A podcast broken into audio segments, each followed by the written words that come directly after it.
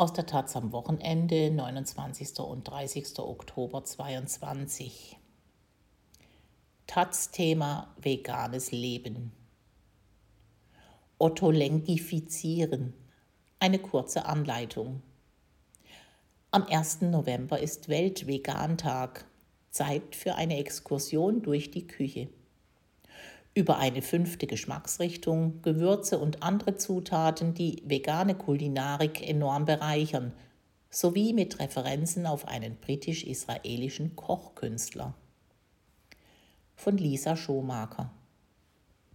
Kurz vor dem Weltvegantag am 1. November lauten zwei brennende Fragen beim Kochen.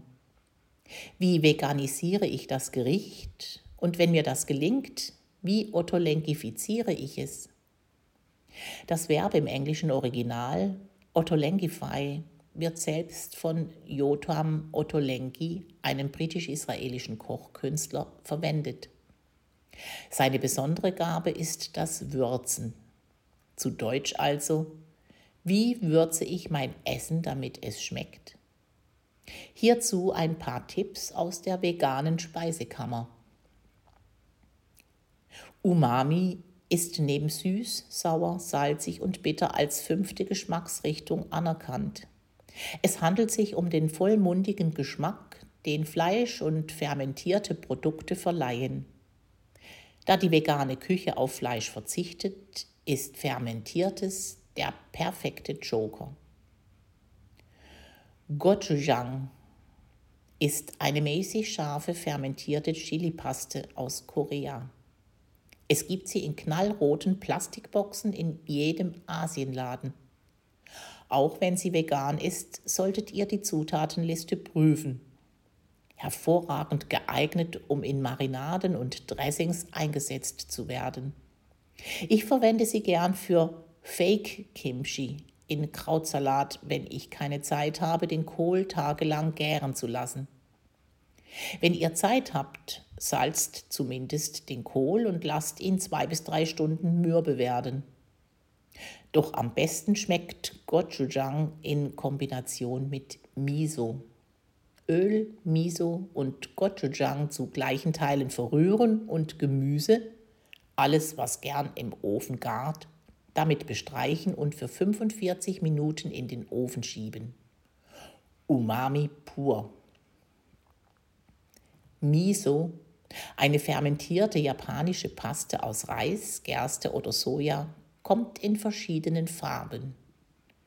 Die Grundregel lautet, je heller, desto milder, je dunkler, desto kräftiger im Geschmack.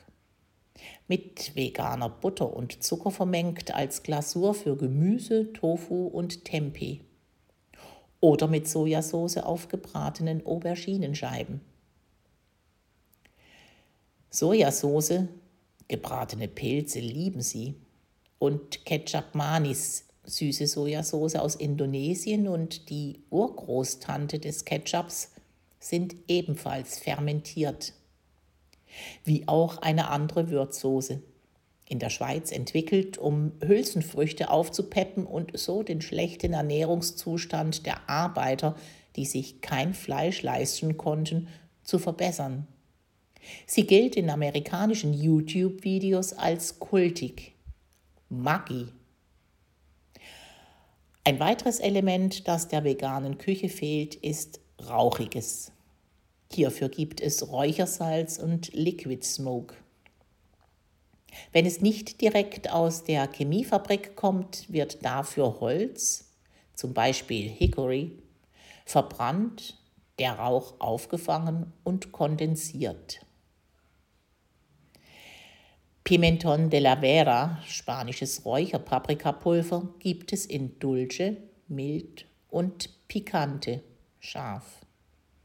Köstlich in Sauerkraut, am besten mit einer ordentlichen Portion Fett, getrockneten Steinpilzen, vorher eingeweicht, etwas Tomatenmark, auch ein Schuss Rotwein schadet nicht mit geräuchertem Tofu ergibt das veganes Bigosch.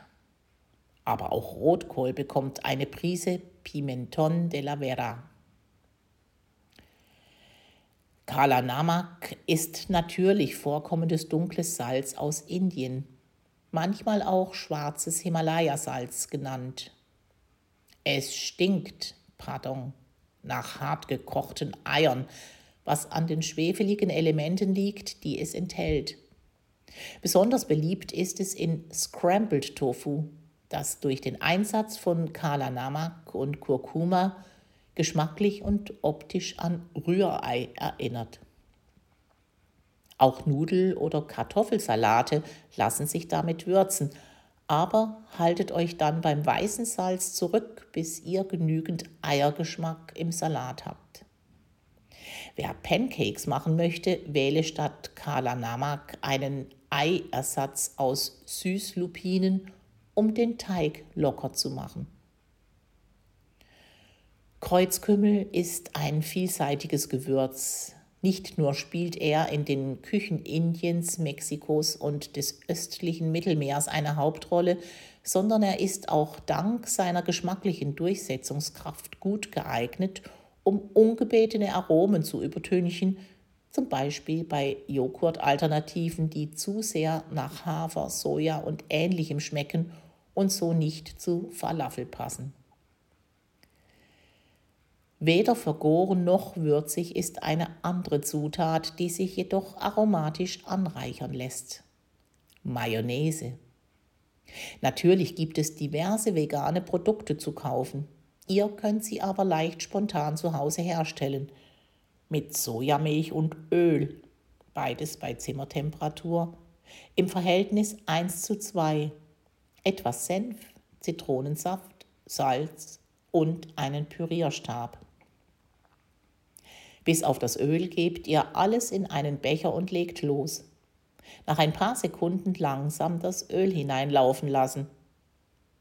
In ein bis zwei Minuten habt ihr eine mayonnaiseartige Creme, die man nicht Mayo nennen darf.